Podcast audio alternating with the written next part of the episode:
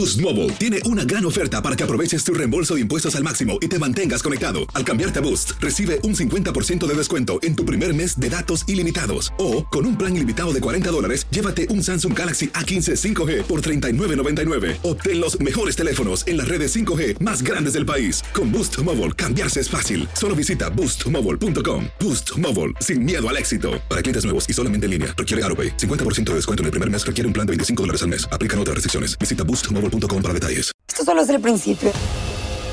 Porque lo mejor. Esto no se va a quedar así. Lo más impactante. ¿Por qué? Soy tu padre. Esta mujer me robó. Por favor, abre tus ojos.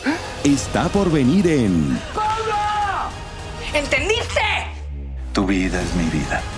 De lunes a viernes a las 8 por Univisión.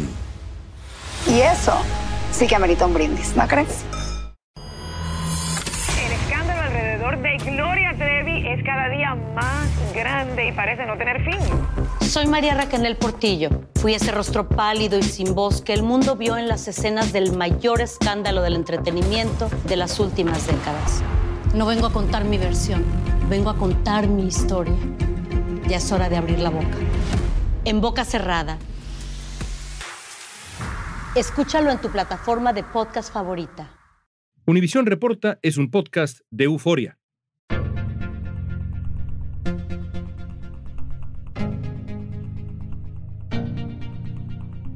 Antes de empezar, quiero advertirles que el episodio de hoy tiene referencias, descripciones de actos de violencia y violaciones que pueden afectar a algunas personas. Ellos matan, matan nuestros civiles, niños, con los misiles. Bombardearon jardines de infancia, hospitales, de todo.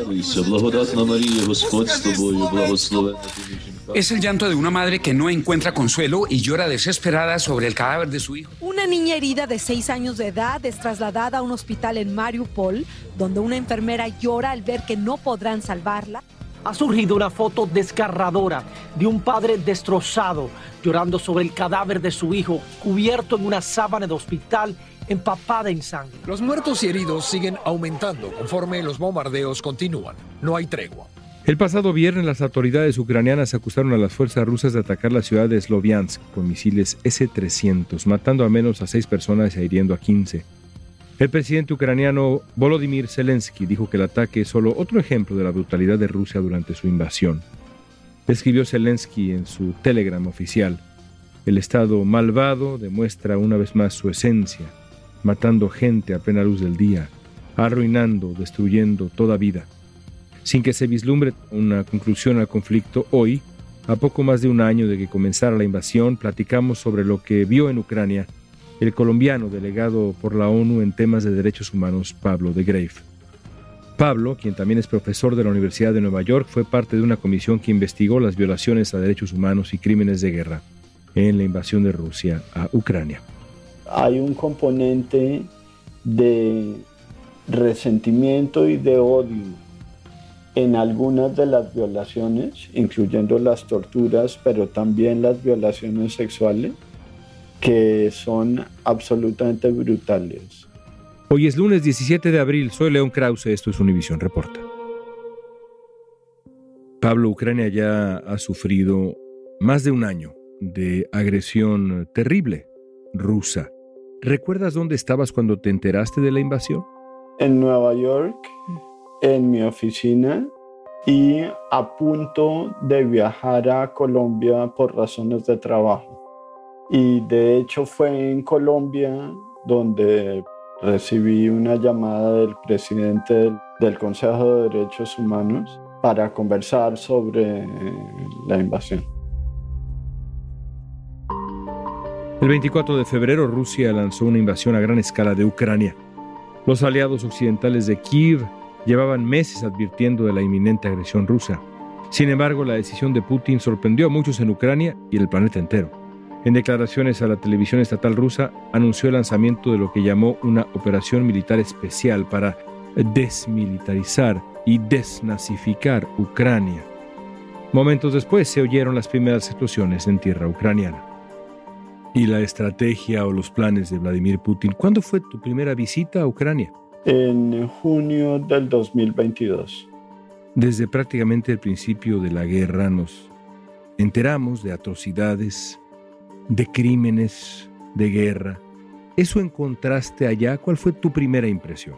Mira, yo llevo casi 30 años eh, trabajando en esto, eh, en zonas de conflictos. Y aparte de eso, soy colombiano. Nací en un país en conflicto, como sabes. La primera visita, tengo que confesar que me impresionó brutalmente y mucho más que otras que he hecho a países que han sufrido conflictos. Y atribuyo la diferencia a dos factores específicos. Uno, la mayor parte de los conflictos en los que uno interviene son conflictos en donde las armas cortas de fuego son las armas de uso habitual. Este, en comparación, es un conflicto en donde las armas principales son armas de alto poder explosivo, bombas aéreas, cañones, misiles, y eso quiere decir que la magnitud de la destrucción que presencias cuando visitas el país es completamente diferente al de un país en donde el conflicto ha transcurrido con armas cortas. Durante esa primera visita, la comisión recorrió 3.000 kilómetros en Ucrania y eso no es poco. Y el grado de destrucción que presencias es impresionante. El segundo factor que me impresionó es que fuera del uso de armas de alto poder explosivo, ocurrió de forma habitual el uso de violencia en contra de civiles que no constituían ningún riesgo para las Fuerzas Armadas rusas, incluyendo, por ejemplo, mujeres mayores, gente, como se sabe, con las manos atadas y los ojos vendados, familias que se desplazaban en automóviles, pero ni siquiera en dirección a las Fuerzas Armadas de la Federación Rusa, sino en la dirección contraria. Y aún así se les disparaba con armas de alto alcance, muriendo familias enteras, incluyendo mujeres y niños, en circunstancias en las que ese uso de la fuerza es absolutamente inexplicable, porque nadie puede alegar que constituían una amenaza, ni siquiera desde el punto de vista subjetivo, a las Fuerzas Armadas que perpetraron esos crímenes. Y eso es impresionante. Aparte, hay un componente de resentimiento y de odio en algunas de las violaciones, incluyendo las torturas, pero también las violaciones sexuales, que son absolutamente brutales. La víctima más joven que encontramos, la víctima de violación sexual más joven que encontramos fue una niña de cuatro años y la mayor una mujer de 82. ¿Sabes qué? Eso es absolutamente inhumano. Para elaborar el informe en el que participó Pablo y que fue presentado en marzo, la Comisión del Consejo de Derechos Humanos de Naciones Unidas visitó 56 localidades. Sus investigadores recorrieron lugares de destrucción, fosas, lugares de detención, tortura, así como restos de armas, consultaron un gran número de documentos e informes. Bueno, vamos paso a paso con el reporte de la comisión ya nos decías la distancia que recorrieron, miles de millas. ¿A cuántas personas se entrevistaron en Ucrania? Alrededor de 600, León. ¿Qué encontró la comisión, por ejemplo, en los hábitos y las consecuencias del bombardeo inclemente del ejército ruso? Bueno, ahí hicimos dos tipos de análisis eh, diferentes. Uno, el uso de armas de alto poder explosivo en eh, zonas que afectaban predeciblemente a la población civil. Entonces, por ejemplo, el uso de misiles Las Fuerzas Armadas rusas utilizaron con frecuencia misiles que originalmente fueron diseñados para atacar barcos, no objetivos urbanos. Y por lo tanto, en una zona urbana perdían muchísima precisión. Y eso quería decir que aún en los vecindarios en donde la comisión encontró que podía haber existido un objetivo militar, las armas eran tan imprecisas que afectaron vecindarios enteros, destruyendo viviendas familiares, edificios de apartamentos, escuelas, hospitales, etc. Otro tipo de ataque que la comisión analizó fueron los ataques mucho más sistemáticos y planeados que comenzaron el 10 de octubre contra la infraestructura eléctrica y térmica del país. Las ciudades y localidades ucranianas se han convertido en escenarios de intensos combates. La ayuda humanitaria apenas ha podido llegar a las zonas más afectadas por los combates, privando a la población civil de sus necesidades más básicas. La violencia está cobrando cada vez más fuerza en Ucrania. Las calles de la capital se han convertido en verdaderos campos de batalla. Como casi todos los días, la ciudad fue despertada por la señal de alarma que precedió al impacto de tres misiles. Mariupol fue una de las ciudades más castigadas, con miles de muertos y grandes sectores de la ciudad destruidos. Algunos ataques han afectado incluso a zonas alejadas de los frentes. Los ataques documentados por la Comisión han afectado a objetivos civiles, entre ellos edificios residenciales, hospitales, escuelas, un hotel, tiendas, teatros, farmacias, guarderías, una estación de tren. Solo en esta morgue hay al menos 50 cuerpos de civiles. 20 de ellos murieron juntos, incinerados en un ataque con misiles rusos. Después que las autoridades dijeran que los misiles rusos bombardearon un barrio residencial y un hospital cercano. El ataque a la maternidad de Mariupol ha sido descrito como prueba del genocidio al que están siendo sometidos los ucranianos. ¿Rusia ha atacado la infraestructura ucraniana? De forma absolutamente deliberada, pero además anunciada y de forma un poco en tono de ufanarse por parte del presidente Putin, que después del ataque, te acordarás el ataque al puente que unía territorio ruso con la península de Crimea, ese ataque ocurrió el 8 de octubre. El 10 de octubre comenzaron 13 oleadas diferentes de ataques con misiles y drones contra la infraestructura eléctrica y térmica de Ucrania. Y aquí hay que hacer una aclaración. Ucrania tenía el viejo sistema soviético de producción térmica.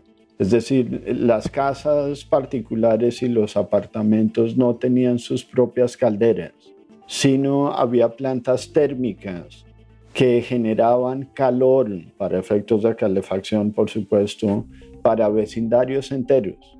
Entonces, atacar esas plantas que producían tanto energía eléctrica como calor implicaba, por supuesto, un efecto brutal sobre la población civil en los meses del invierno. Congelar a los civiles. Exactamente. Querían congelar a la población ucraniana. Exactamente.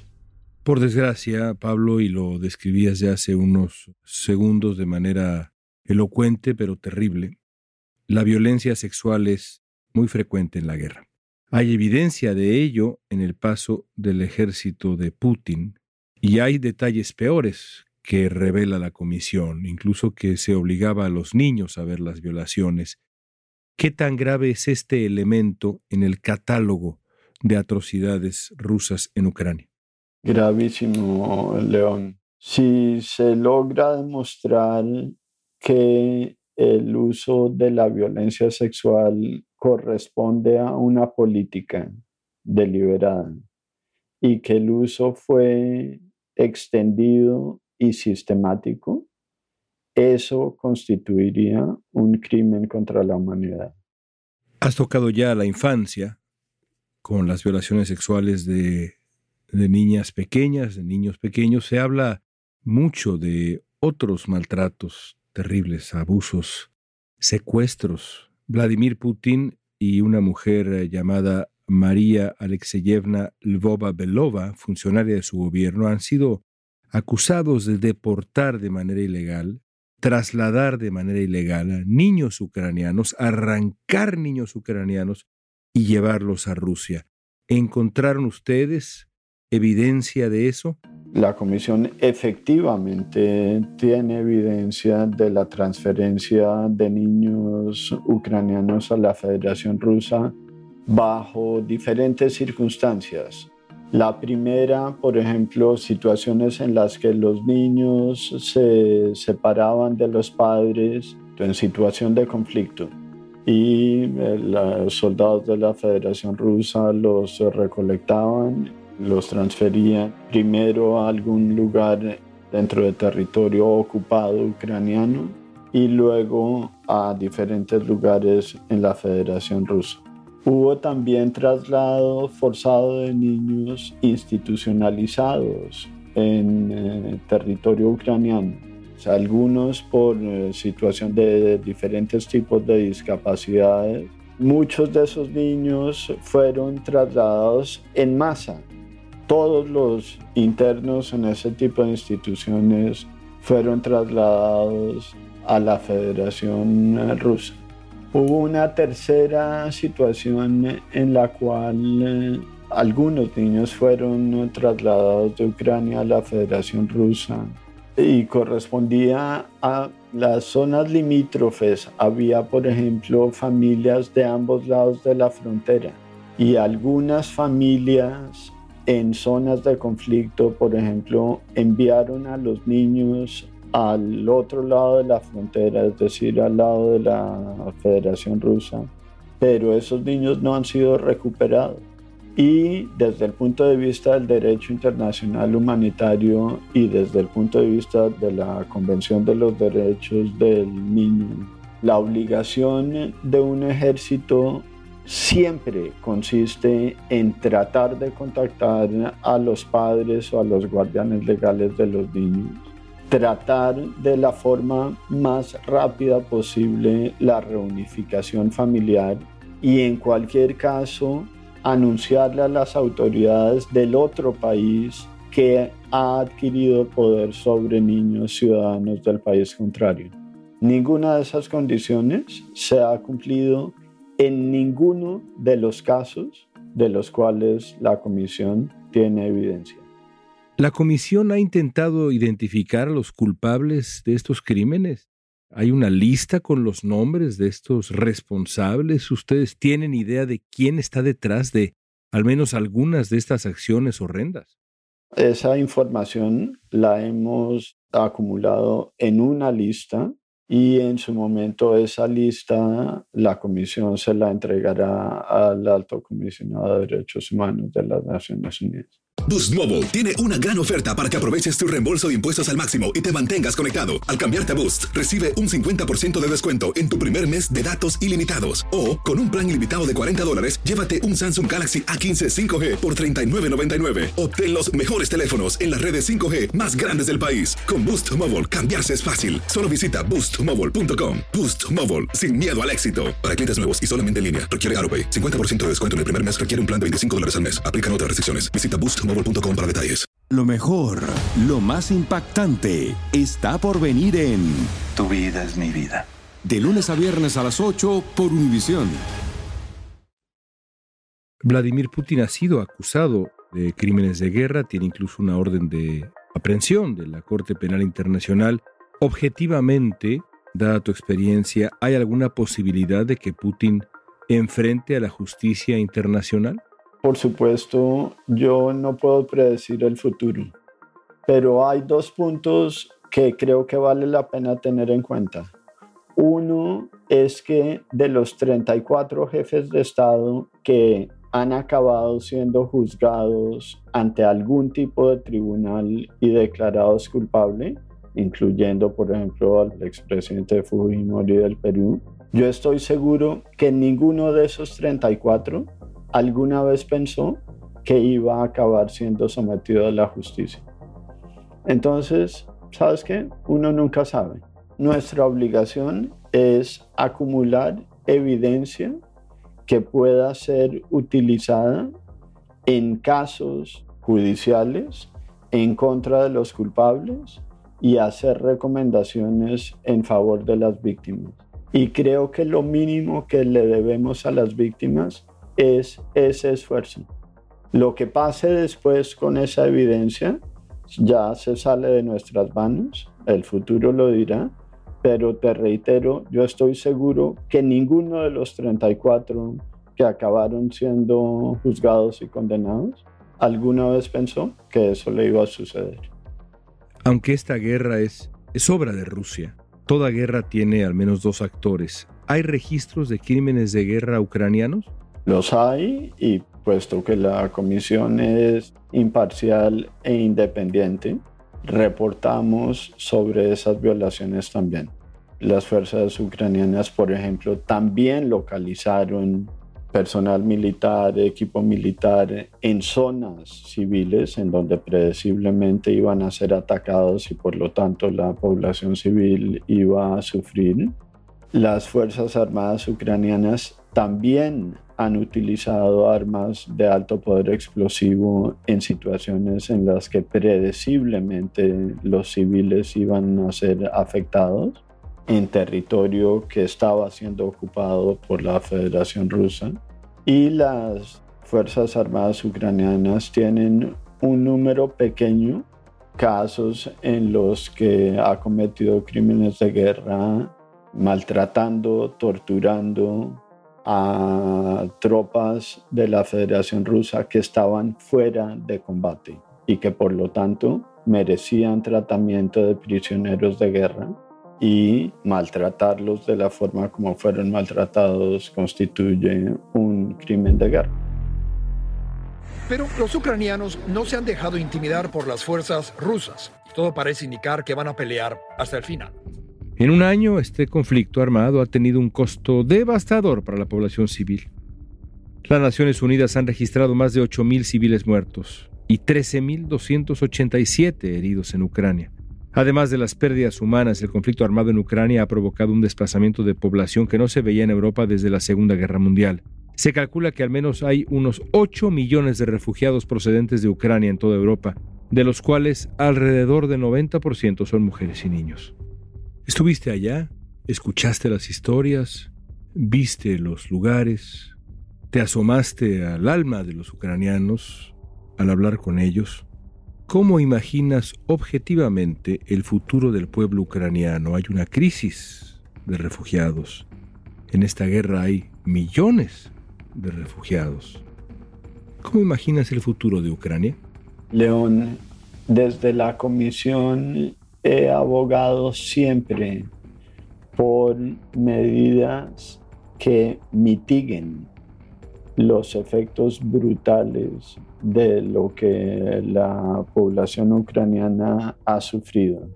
Entre otras, por ejemplo, programas de asistencia psicosocial, porque está perfectamente documentado que si la gente que presencia cierto tipo de violencia no recibe ese tipo de apoyo, por supuesto sufre traumas de décadas y no solo los sufre personalmente, sino que esos traumas se transmiten de generación en generación. Entonces, entre más pronto se le dé asistencia a la población que tiene mil razones diferentes para haber experimentado trauma, sería mejor. Y creo que la comunidad internacional puede hacer algo por contribuir a que eso ocurra. El debate diplomático desde mi punto de vista, León, se ha centrado muchísimo en términos de justicia penal. Y la justicia penal es un elemento muy importante de una concepción amplia de la justicia. Pero la justicia también incluye la rehabilitación, la reparación, la verdad, la reunificación familiar, o sea, una cantidad de elementos que van más allá de lo que ocurre en un tribunal penal. Y creo que la comunidad internacional debe poner más énfasis en los elementos adicionales a la justicia penal y no concentrarse únicamente en el aspecto penal y militar de este conflicto. Pablo, qué privilegio platicar contigo. Gracias, gracias. Te agradezco yo a ti. Un niño de dos años que fue sacado de entre los escombros de un edificio tras el bombardeo de Sloviansk el viernes murió más tarde en una ambulancia. La primera dama de Ucrania, Olena Zelenska, hizo el anuncio y envió sus condolencias a la familia durante este dolor indescriptible. Así, el horror de la guerra.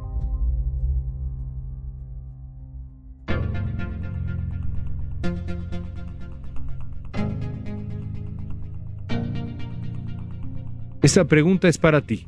¿Crees que los criminales de guerra rusos enfrentarán alguna vez a la justicia? Usa la etiqueta Univisión Reporta en redes sociales. Danos tu opinión en Facebook, Instagram, Twitter o TikTok. Escuchaste Univisión Reporta. Si te gustó este episodio, síguenos y compártelo con otros. En la producción ejecutiva, Olivia Liendo. Producción de contenido, Mili Supan. Asistencia de producción, Natalia López y Waleska Mansi. Booking, Soía González. Música original de Carlos Jorge García, Luis Daniel González y Jorge González. Soy León Krause, gracias por escuchar Univisión Reporta.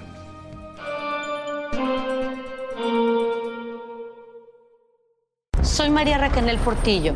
Probablemente me conozcan con el nombre que me impuso mi abusador, Mari Boquitas. Cuando apenas tenía 15 años, me casé con Sergio Andrade, el exitoso productor que lanzó la carrera de Gloria Trevi y que resultó ser un abusador sin escrúpulos. Voy a contar esa historia por primera vez sin interrupciones. No vengo a contar mi versión, vengo a contar mi historia. En boca cerrada. Escúchalo en tu plataforma de podcast favorita. Boost Mobile tiene una gran oferta para que aproveches tu reembolso de impuestos al máximo y te mantengas conectado. Al cambiarte a Boost, recibe un 50% de descuento en tu primer mes de datos ilimitados. O, con un plan ilimitado de 40 dólares, llévate un Samsung Galaxy A15 5G por $39.99. Obtén los mejores teléfonos en las redes 5G más grandes del país. Con Boost Mobile, cambiarse es fácil. Solo visita boostmobile.com. Boost Mobile, sin miedo al éxito. Para clientes nuevos y solamente en línea, requiere AroPay. 50% de descuento en el primer mes requiere un plan de 25 dólares al mes. Aplican otras restricciones. Visita boostmobile.com para detalles. Dicen que traigo la suerte a todo el que está a mi lado. Y esa es mi mala fortuna. Basada en el clásico de Juan Rulfo, llega Univisión, El Gallo de Oro. Supongamos que la caponera puede inclinar la suerte a quien ella quiera. ¿Estás tardando en conquistarla? Con Lucero, José Ron y Plutarco Asa. Este gallo está cambiando la vida. En una historia legendaria de amor y azar. No trates de cambiarme, no lo vas a lograr. El Gallo de Oro, lunes a viernes a las 9 por Univisión.